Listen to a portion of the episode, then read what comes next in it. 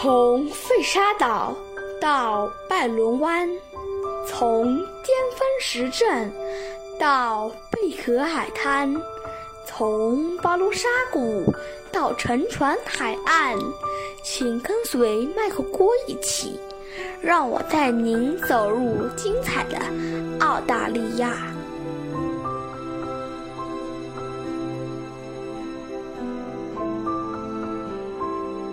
各位听友，大家好，欢迎再次准时收听《麦克国聊澳洲》。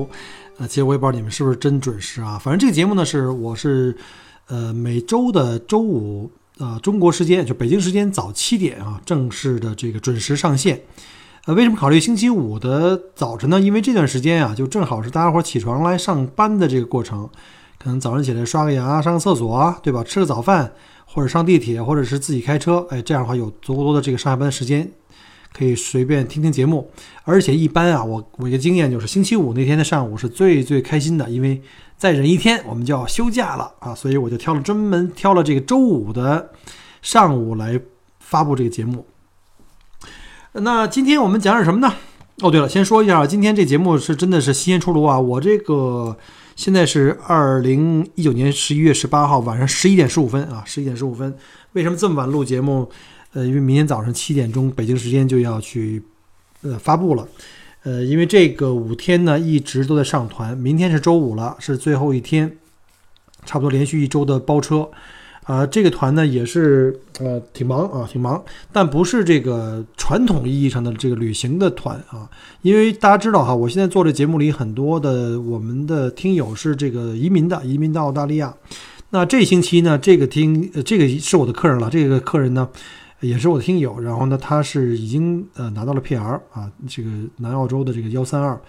呃批下来直接就是 PR 了。然后呢，他在墨尔本生活，然后呢，差不多一个月来一次吧，一个月到两个月来一次，每次都是我由我来接待。这次呢，就是来帮他做一些登陆的服务。大家知道哈，小郭现在不仅仅做旅游啊，如果大家有去想去什么大洋路、菲利普岛，没问题，这是我的这个本行。除此以外呢，因为这段时间很多我们的。呃，听友呢加了我的这个群啊，我们这个投资移民群啊，技术移民群啊，呃，还有这个听友群，普通听友群聊生活呀，聊这个这个正能量啊，我们就只聊正能量。然后呢，就有一些听友就开始在登录啊，包括我们很多的我的听友们就可能用我的服务哈，之前什么去看这个整个东区的。这个学校啦、生活区啦、各方面的环境啦，那这个客人就是我的常客了。他差不多每一两个月来一次，每次都是我来亲自来接待。那这这星期帮了他做了什么呢？就是帮他买了个房子，在 San Q 上买了一个一百多万的一个公寓啊。我们知道那是相当于这个非常非常核心区的，这是一个非常好墨尔本一个非常好的一个生活区啊，不是在 CBD，是在 South Yarra 这边。然后呢，买了公寓以后呢，星期五就明天了，就要去交割。那整个从之前选房看房，就是我们从 realestate.com 到 AU 以及 domain.com 到 AU 帮客人去选，因为这个客人的英语比较麻烦啊，他不讲英语，他不会英语，所以呢，我要帮他去搜索，帮他推荐。后来我也应用他，我也教他应用这个手机的 app 去搜索自己喜欢的，然后呢来帮他约啊约看房。最后呢，呃，经过了 N 多轮的去看房啊开放啊。然后呢，最后在一个拍卖里面啊，他很幸运啊，他在一个风雨交加，我们那个是墨尔本杯啊，就是 Melbourne Cup 赛马会。赛马会那天呢，很多人都在看赛马了，所以拍卖的人很少，所以那天这这个他看这房子就流拍，结果就被他给赶上了。流拍呢，房东又急于用钱，本来是一百二十万起拍啊，结果他一百零八万买下啊，因为流拍了嘛，他就有机会去出价。赚了不少啊！本来我们预计的房子应该成正常的话，应该成交在一百二十到一百二十五万啊，所以它一百零八万相当的合适，这个就省了两台两台车了啊。然后呢，这个房子买下来以后呢，就正好是到明天啊，明天星期五交割，他大概是一个月时间交割，因为他现金已经准备好了。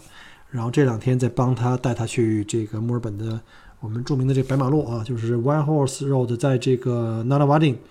大家去看这些家具城啊，看什么厨房、卫生间的解决方案啊，还有联系这些施工队啊，去帮他去去了解啊，去看施工现场，看这个质量，然后甚至是看家电的、看家具，哎呀，折腾了好几天。那基本上现在就已经落就已经落的袋了哈，基本上明天可能要进行收钥匙，以后就可以安排这个呃设计师进场去量啊，然后准备去谈合同啊。所以呢这两天特别忙，回来特别晚。本来还说这两天想把这个家里的草剪一剪啊，已经有差不多快一个月了，从这个国庆节假期回来剪过一次，到现在一直没有动，又一个月了，这草已经长疯了。领导很有意见啊，所以呢，到今天因为回来太晚，天黑了，还是没有剪。而且一看，哎呀，今天不是礼拜四了吗？又该录节目了，所以呢，赶紧坐在桌子前面给大家讲故事啊。我们上文书说到了哈，就是澳大利亚的这个原住民，就是当地的土著民，他们是澳大利亚真正的主人啊，生活在几亿年以前啊。其实，在澳洲目前的大部分我们所在各个城市看到这些居民，主要都是这个后来的移民啊，从欧洲来的移民。那我们知道，早在欧洲人进入到澳大利亚以前呢，澳洲的土著人是这里最早的居民了。尽管土著人的文明看起来对我们现在人人看起来非常落后，甚至一。有一度啊，还处于这个非常原始的石器时代。他们对于广袤的澳大利亚呢，其实也并没有多少了解，因为他们的流动性非常小啊，因为他们的这个受制于这个气候啊，受制于自己的这个文明程度，而且呢，他们由于使用了公有制的这种部落制度，他们也没有这种非常强烈的对财产啊、领土的这种归属感啊，以及这个土地所有权的这种概念。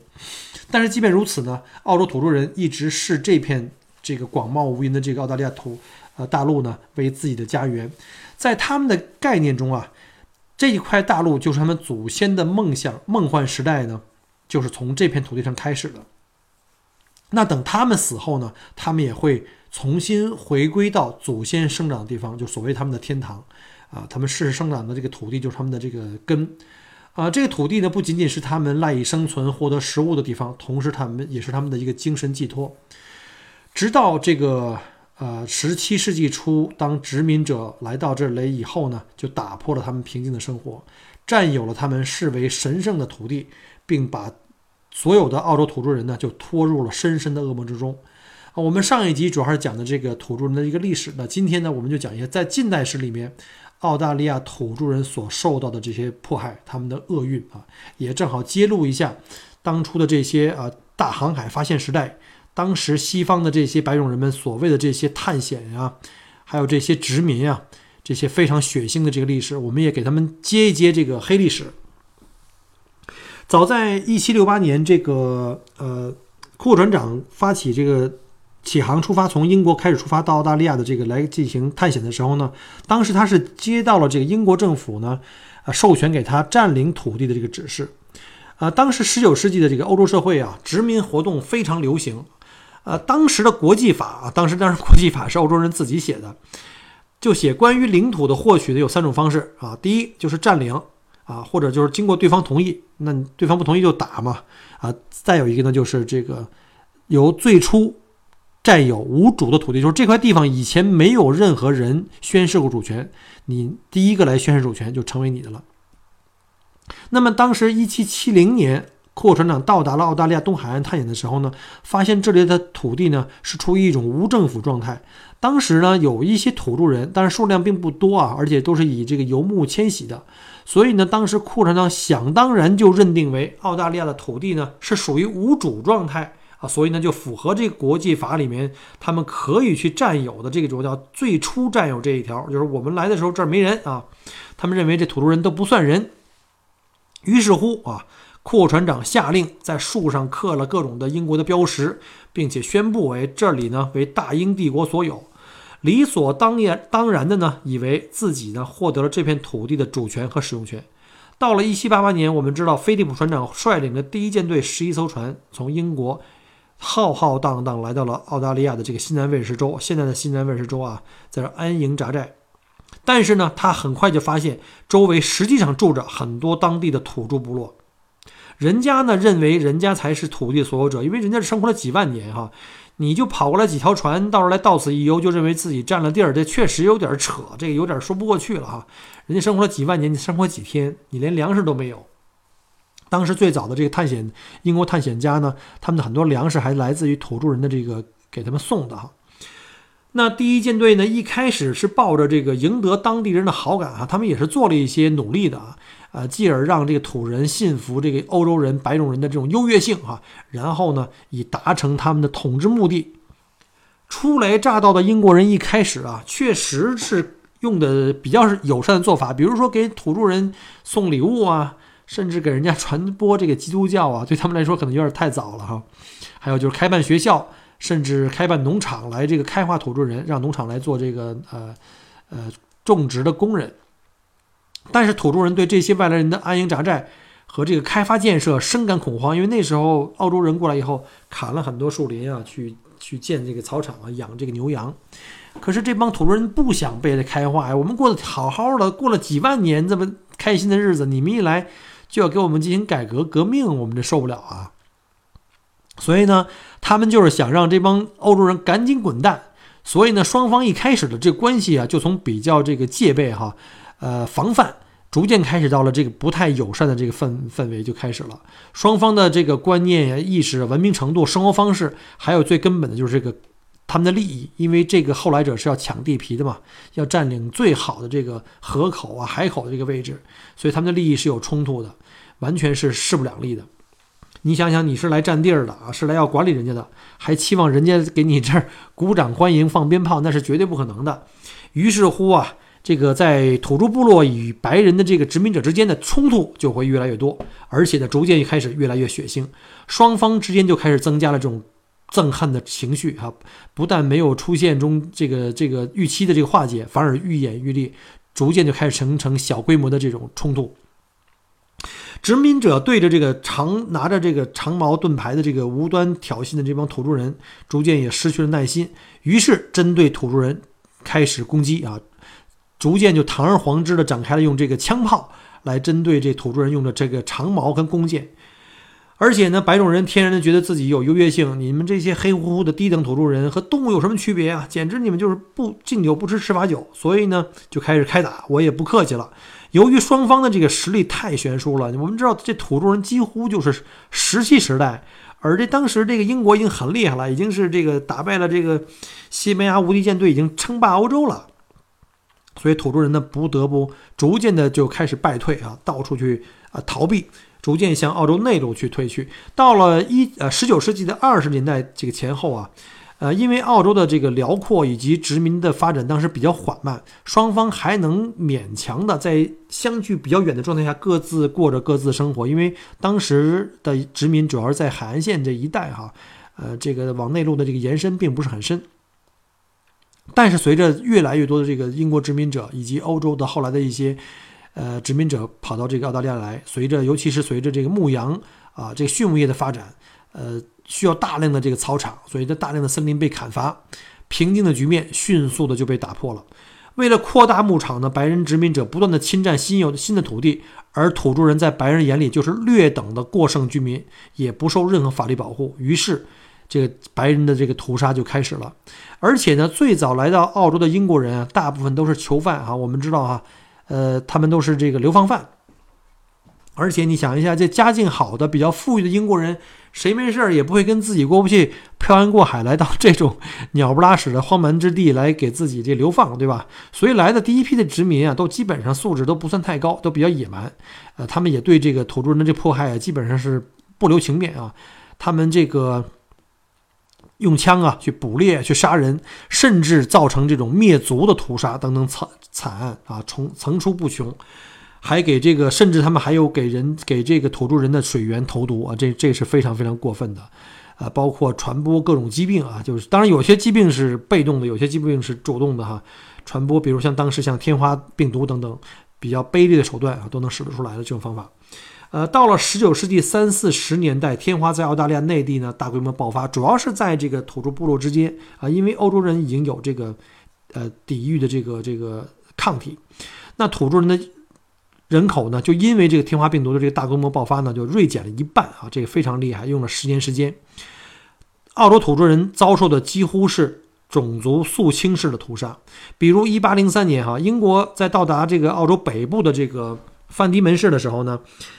当地人土著人有大概是六千多人，但到了一八六零年的时候，这也就是过去了五十多年，就仅剩下十一个人啊，大家记住哈，从六千人到十一个人。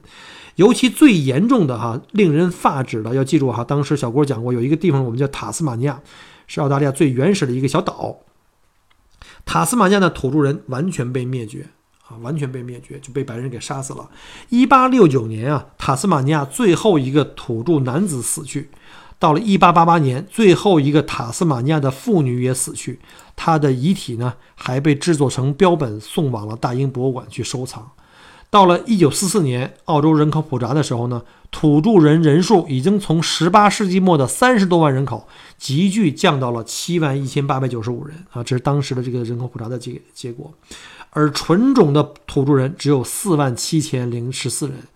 有很多就有三万多的这个土著人，已经就是有一些是跟白人的一些混血啊，就我们讲过这种就是呃混血的一代，在英国殖民者最早占领区，像西南威尔士啊以及这个维多利亚州，纯种的这个土著人就更少，因为很多白人就开始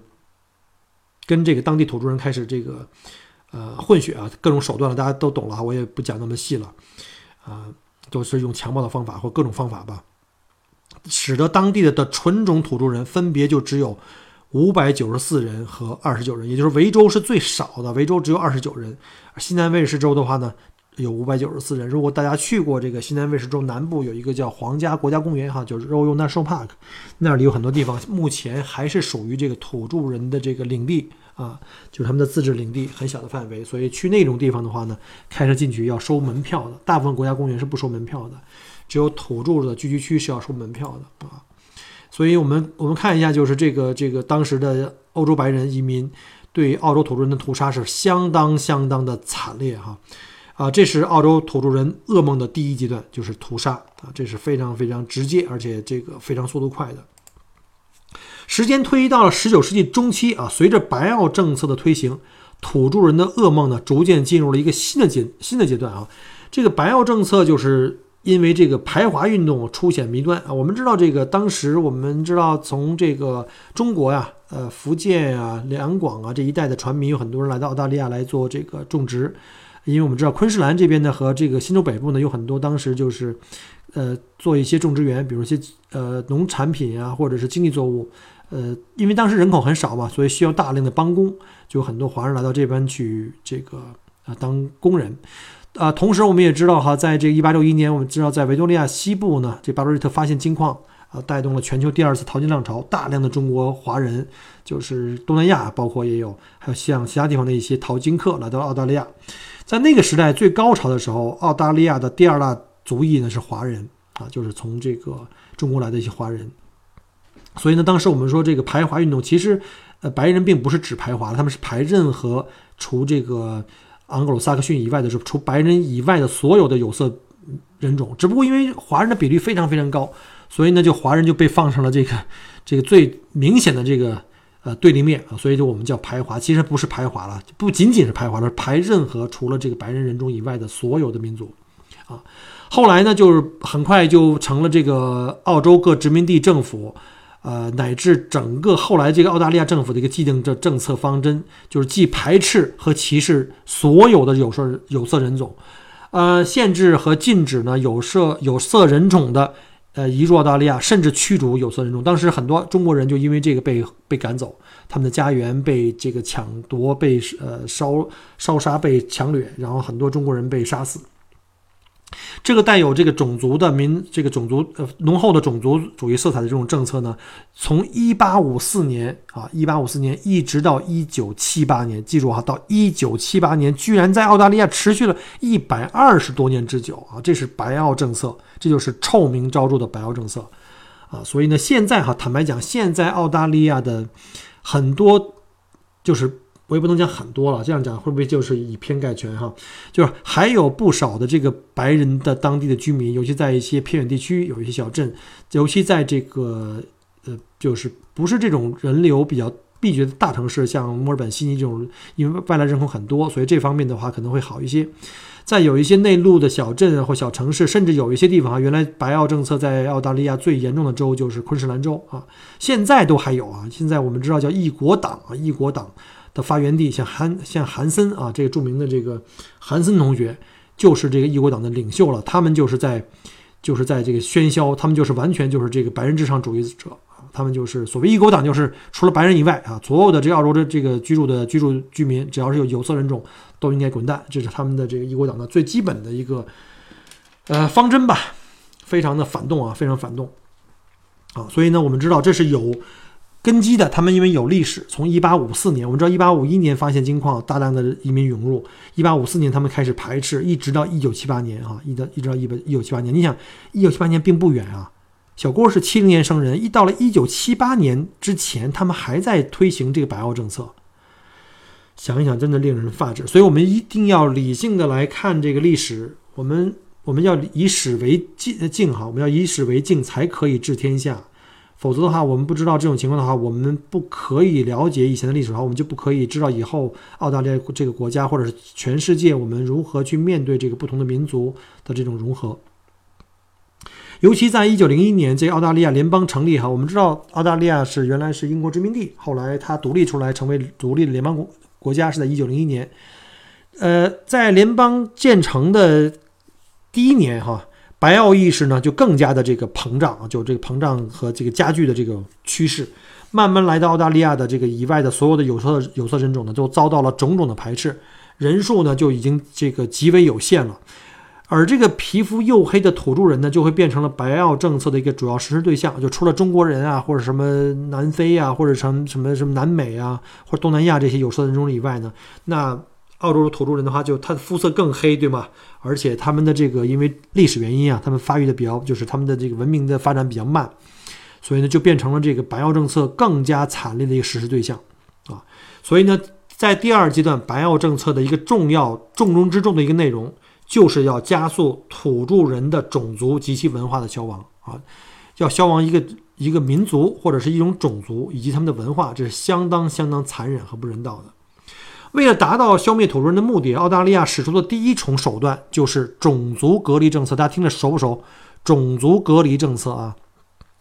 十九世纪末期的时候，在长期的种族灭绝政策下，土著人的居民啊。不仅人数急剧下降，而且尽失有价值土地被白人都抢走了，几乎呢均被驱赶到偏僻的不毛之地啊，濒临这个种族灭绝。大家如果有机会去到澳大利亚中部啊，什么像辛普森沙沙漠呀，像红土中中心呢，包括现在澳大利亚最北部的那个，呃，我们的这个最大的一个自治领地叫做北领地啊，那边周围你们如果去过的话，什么爱丽丝泉啊，什么这个那个的，很多地方都是不毛之地啊，基本上不适合人类生活。虽然我们去乌鲁鲁看那个景观非常壮观，号称是这个澳大利亚的这个这个这个拉萨哈这个，但是你我们知道那种地方是非常不适合人类居住的啊，所以呢，他们白人把他们轰到了那种地方以后呢，反正白人也不去到内陆去生活嘛，也不喜欢那种地方，所以他们就认为已经无需对土著人再用什么武力了，反正他们到了中部也活不下去，慢慢的就要自生自灭了。而且这个白人呢，还要求由政府出面哈，将土著人与世隔绝，拒绝他们跟这个白人社会进行这个任何交集，任其在这个不毛之地就等于就消灭消亡就算了，以图呢进而建成一个没有任何肤色的这个就有色人种的这个以及他们的混血人的这种纯白的雪白的这个澳大利亚社会。现在这个异国党就是这种口号。澳大利亚各殖民。地的这个政府，因为当时澳大利亚各州啊，在最开始是独立的，各州是自己管理自己的，啊，他们刚开始呢，也都是相继的效仿美国针对印第安人的这种保留地的这种制度，啊，逐渐改改变这个灭绝政策呢为隔离政策。就是以前呢，他们觉得，哎呀，是不是这个我们用直接用枪炮去杀人，这不太好啊？我刚才把他们给隔离开，就把那个像牛羊一样拿这个 fence 给隔离开啊，他们也不跟我们接触，他们在内陆那种荒蛮的地方呢，慢慢慢慢自己灭绝掉就好了。其实他们刚开始呢特别虚伪啊，就以这个保护为名，就是为了保护你们这些土著人，我给你设一个限界限，我们不进去骚扰你们，你们也不要过来。然后呢，设立这个保留地，实施这个强制的这种行政手段，将土著人与澳洲主流社会进行隔绝，从而达到其使其自然灭绝以及文化这个消灭的这个目的。啊，呃，虽然这个隔离政策看起来要比这个种族灭绝看起来好像温和了许多。呃，澳洲政府甚至呢还在国际社会到处去标榜其这个优优越的性啊，还有这个往自己往脸上去贴金啊，什么各种人道啊、仁爱之词啊，我觉得他们非常臭不要脸啊啊！当然是指的那个时候啊，现在他们已经知道错了哈。我们后面再讲。他们宣称这么做呢，主要是因为这个土著人的这个种族啊太低等了，太原始了，无法适应这个现在的这个现代的文明，然后理应与这个主流社会断绝。这些低等人必然这个是要灭绝的，而白人能做的事情呢，就是让他们在这个灭绝过程中呢减少痛苦，让他们慢慢消亡。土著居民呢被强行迁入到设立在偏远地区保留地，这些保留地主要是在昆士兰的这个什么约克角半岛啊，你们去过哈？如果有人去过的知道，在这个昆士兰最北边，呃，非常非常非常，呃，这个自然环境非非常恶劣，不适合生存，以及西澳大利亚的这个金伯利，呃，高原地区和北部的这个阿纳姆地区，以及南澳的北部叫死亡心脏的这沙漠地带，刚才讲过西蒙斯沙漠呀这种地方。我们去年六月份吧，去年冬天，我们自驾去往那个乌鲁鲁大红石头去的那个路上，曾经途经南澳北部这沙漠地区，那里真的跟你说，你看到那边的话非常荒凉，就根本就像火星一样，根本不像地球，连棵这个像样的树都看不见，全是小的灌木，降雨也非常非常少。我们在沙漠地区的奥堡小镇啊，就在 Cooper Pedy，还看到不少当地的这个土著的居民。在种族隔离政策下被驱逐到这里的这个所谓保留地的土著居民的生活水平极为低下，食物啊、什么水呀、各种东西啊都是严重供给不足，使得这个当时他们的那个各种呃疾病的泛滥，呃非正常死亡人数导致这个土著人的这个数量继续下降。到了一九零一年的时候，就是在联邦建国的时候啊，土著人的数量大约是六万七千多，但是呢，在这个三十多年啊，一九三九年的时候。下降了，到了多少呢？五万一千多。整个澳大利亚原来是几十万人口，下降到了五万一千多，啊，又经过了一段时间，到了一九四七年啊，你想，一九四七年到什么时候了？我们都快，我们那个中华人民共和国都快建立了哈。当时人口调查显示，土著人的人口并没有出现白人们想象的这种灭绝，反而出现了这个数量增加，尤其是混血人口的增加非常多。这说明什么呢？说明了种族隔离政策呢没有达到预期效果，可能白人在这生活边界处的这个白人跟土著人有一些通婚呐，或者是一些，反正就是一些这个这个跨血统的这种这种。这种行为发生啊，土著人也发起了此起彼伏的这种反歧视的抗争。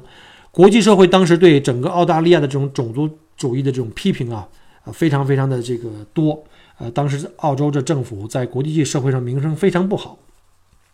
再说在当时呢，这澳大利亚经济发展的原因呢，这个劳动力的缺乏也是澳大利亚当时社会发展的一个瓶颈。所以当时澳洲政府觉得，哎，咱们是不是就别这么干了？咱们这么是不是有点无情了？有点有点太狠了？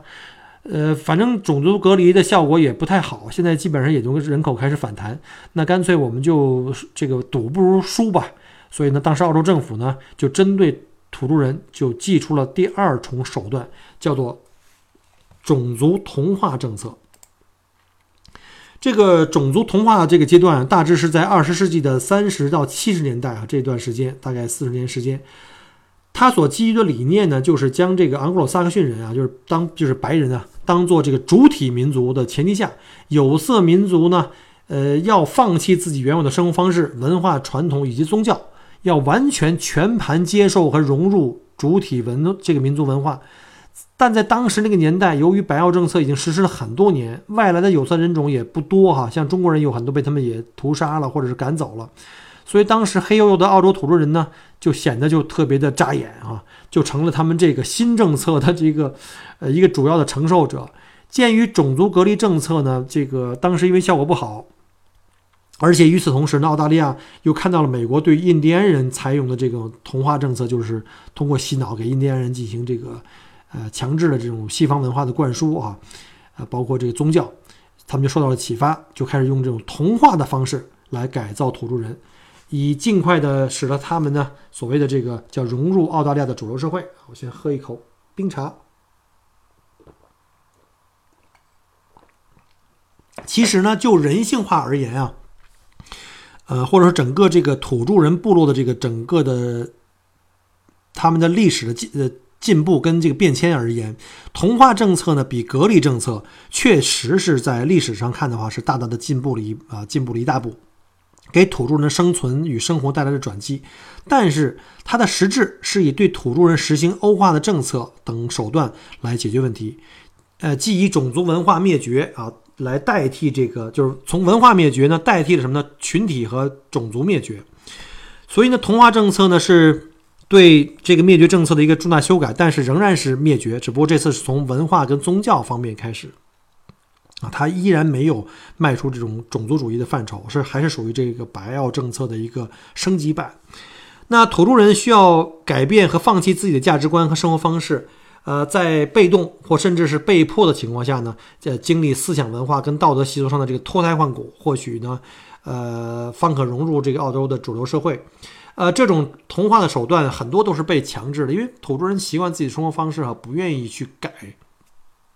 大家可能听过哈，有一个叫做被偷走一代这个历史的事件啊，其中就是有一个就是呃最令人发指的就是当时澳洲政府呢针对这个土著人和白人的混血儿童，因为他是白人跟土著人的这后代嘛，实施了这种叫强制同化。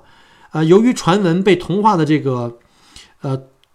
土著人跟白人，我们叫土白混血儿吧，肤色呢。呃，被逐渐逐渐会变浅，他们就认为说这个我们白人的血统很牛哈，我们的 DNA 很强强势。虽然我们会跟土著人有一些混血儿，但是我们的 DNA 会早晚会把他们的皮肤洗白。所以呢，为了这个维护澳大利亚的这个雪白，他们就把四万多的这个土白混血儿，就是土著人跟白人的混血儿，以强制的方式从自己的原生家庭，就是很很多人可能比如说，呃，单亲家庭，妈妈是土著人哈，然后生下的这个。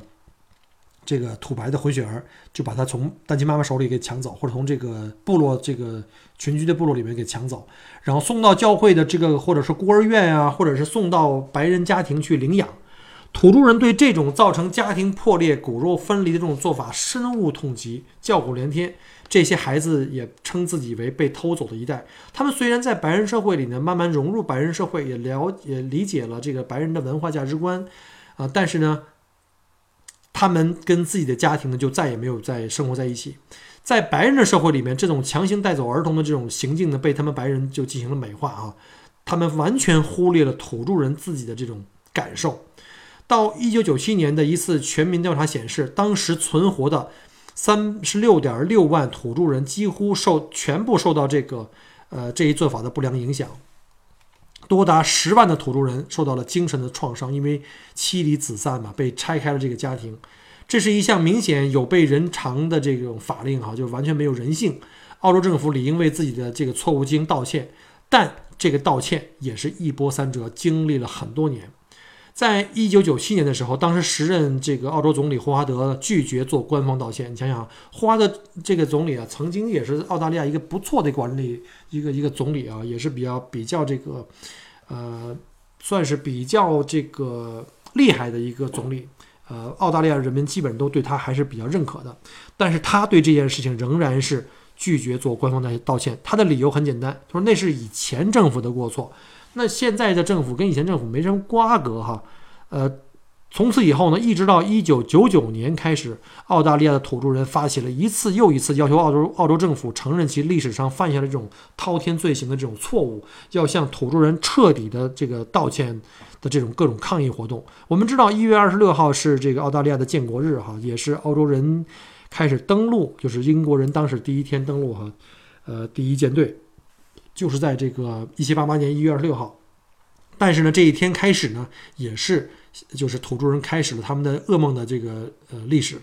所以呢，每年到了一月二十六号呢，在白人庆祝这个建国日的时候呢，当地土著人也开始来进行各种抗议活动，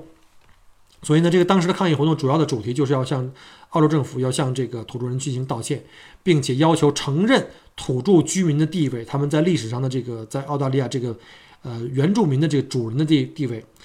一直到了二零零七年联邦大选，哈，当时的工党领袖陆克文也是一个非常不错的一个一个呃政治家啊，向广大选民许诺，一旦当选为联邦总理，他将以政府的名义向土著居民，尤其是那些被偷走的一代哈，那些土白的那些混血儿童表示道歉。当年十一月，呃，当年十一月份，陆克文真的就当选了当时联邦总统。啊，联邦总理当时，二零零八年的这个二月十三号，陆克文在当天开幕的新一届联邦议会的会议上，向土著人口头正式道歉。他说：“对于被偷走的一代，我要说声对不起。作为澳大利亚总理，我要说声对不起。代表澳大利亚政府，我要说声对不起。代表澳大利亚联邦议会，我要说声对不起，这几声对不起啊！这场道歉获得了澳大利亚国内的这个这个民众以及国际这个社会的巨大的支持。这个道歉不仅仅是象征性的，而且被广泛的认为是一个具有历史意义的里程碑的一个国家的一个重要声明。联邦政府呢，采取了多项的惠及土著人的措施及拨款，这个我们现在都已经知道了哈。这个我们对土著人的这个各种的这个，就好像中国对少数民族这种政策一样，只不过呢，澳洲呢对他们土著人的这个各种的优惠政策会更加的好，因为那白人 有点心虚啊，有点这个，觉得对自己将来就是以前做过的这些事情还是有一点点这个愧疚的。他们向土著人有很多政策倾斜，以改善土著人的生活状态，呃，然后呢，这个。缩短呢土著人在全国人均寿命啊、教育程度啊、就业方面与其他这个国民的这个差距啊。那二零一零年六月份，吉拉德当选澳大利亚的联邦总理。吉拉德是澳大利亚第一任的这个女总理哈，成为澳大利亚历史上这个首位的女总理以后，她做的一个很有意义的事情，就是在二零一二年的一月二十六号建国日哈，还记得吗？建国日，在建国澳大利亚建国一百一十一周年庆典上啊，我们知道那个是一七八八年。那个第一舰队登陆的那天啊，从那天开始到二零一二年啊，一百一十一周年。呃，吉拉德呢，就是这个对这个土著人的这个围堵啊、抗议，因为一月二十六号他们有很多抗议活动啊，这些抗议活动就要求吉拉德要推动澳大利亚联邦政府修改宪法，从宪法层面上争取土著人的这个地位平等，以确保土著居民的最基本的权利。啊，这个。工作做了很多年，直到这个二零一三年的二月十三日，二零一三年，澳大利亚终于通过了一项新法案。那时候小郭已经都登陆澳洲了，已经两年多了啊。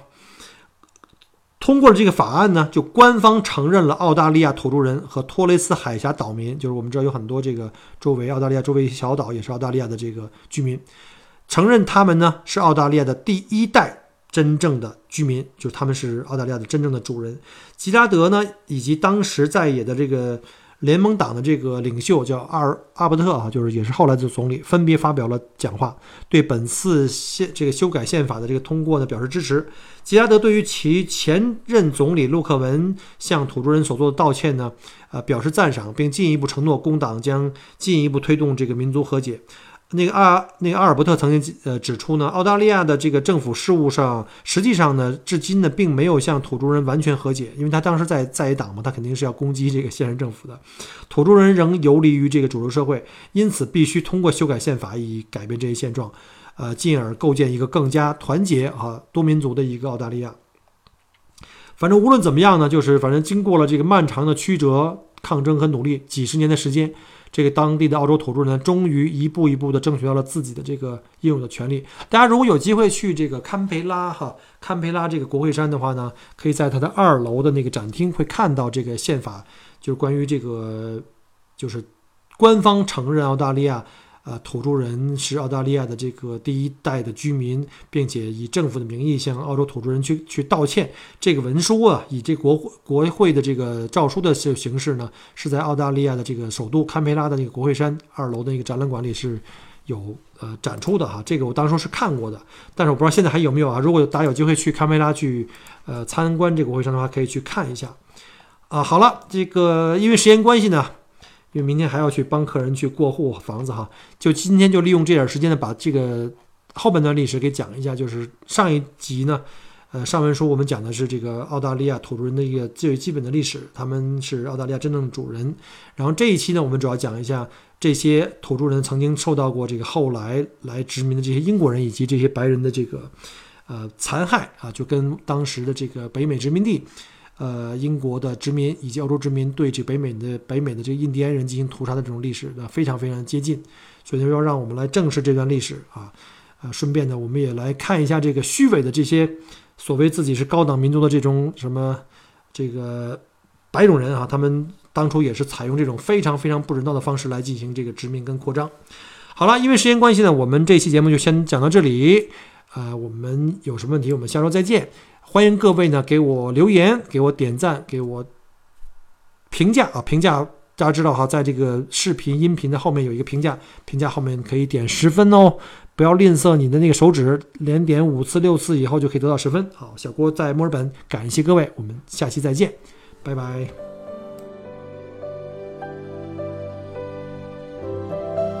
很荣幸您的收听和关注。